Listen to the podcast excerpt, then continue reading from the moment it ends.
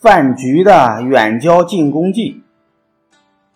赵国因为将相和睦，秦国不敢侵犯，秦国只好把矛头指向其他国家。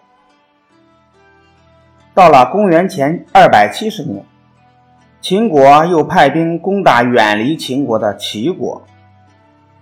正在这时，有人向秦昭襄王推荐了一个人，他叫范雎。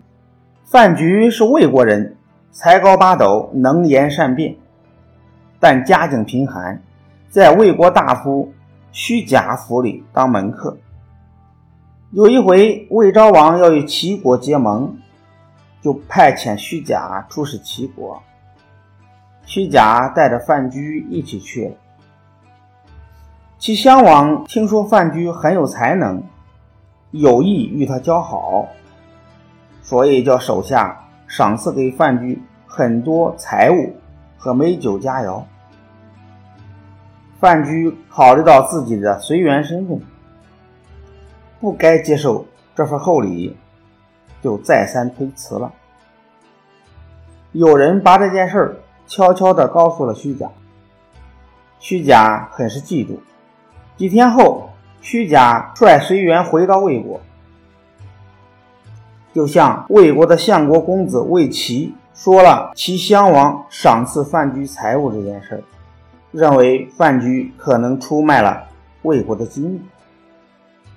魏齐便立即派人把范雎抓了起来，严刑拷问，几次把范雎打得昏死过去，牙齿打掉了。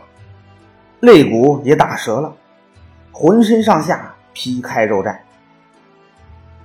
范局没法子，直挺挺的一动不动，假装已经被活活打死。魏齐呢，以为范雎真的死了，就叫人用破席把他卷起来，扔到厕所里。天黑以后，范雎才从席子里爬起来，逃走了。郑国的郑安平与范雎有很深的交往，他钦佩范雎是个难得的人才，暗地里派人把范雎救了下来，连夜帮他逃出虎口，改名叫张禄。后来秦昭襄王派使臣王吉访贤求士，郑安平就扮作士兵的模样服侍王吉，找了个机会向王吉推荐了张禄。经过交谈，王吉觉得张禄的确是个难得的大才，就设法引荐给了秦王。秦王非常恭敬地把范雎请进宫来，虚心地求教。范雎分析了各国的情况，主张对于远离秦国的国家采取联合的策略，对于临近秦国的国家采取进攻的策略。如果攻打遥远的国家，即使打胜了也不好管理；而攻占了邻近的国家，那么这个国家的土地就可以纳入秦国的版图了。秦昭襄王听后大加赞赏，立刻拜范雎为客卿。过了几年，正式拜他为秦国的宰相。秦王振兴朝政后，准备攻打魏国。魏王听说秦国要发兵攻魏，忙派虚假出使秦国求和。范雎听说虚假来到秦国，便扮作贫寒落魄的样子，前往馆舍求见虚假。虚假见到范雎还活着，吓了一跳，问道。你还活着呀？你现在在干什么？范雎回答说：“我就在这儿给人家干点杂活，混口饭吃。”虚假看到范雎的可怜相，让人取了一件金袍送给他。虚假顺便又问道：“听说秦国的宰相张禄很得秦王的赞赏。”我很想见见他，不知道有没有人能给我引荐一下呢？范雎说：“我家主人同张相国很有交情，我倒愿意替徐大人说句话。”虚假说：“真的吗？那太好了。”到了第二天，范雎带虚假到了相府门口。范雎让虚假在门口等候，自己一直走到相府里。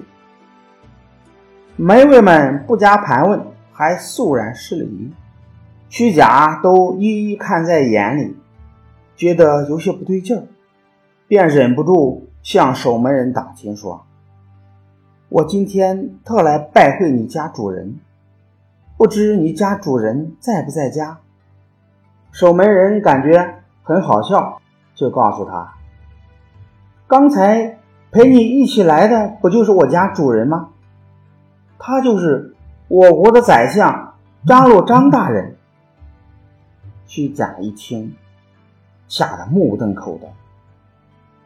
过了一会儿，听到里面传唤：“相爷叫虚假进去。”虚假慌忙匍匐在地，爬着进入大厅，见到在高堂之上端坐的丞相，正是范雎，便连连磕头说：“虚假罪该万死，还望相国饶恕小人的罪过。”范雎愤怒地痛斥了虚假一番，接着又说：“看在你昨天送我一件金袍的份上。”饶你一命，今天交给你一个任务，回去替我告诉魏王，把魏齐的脑袋送来，不然的话，我便要发兵直取魏都大梁。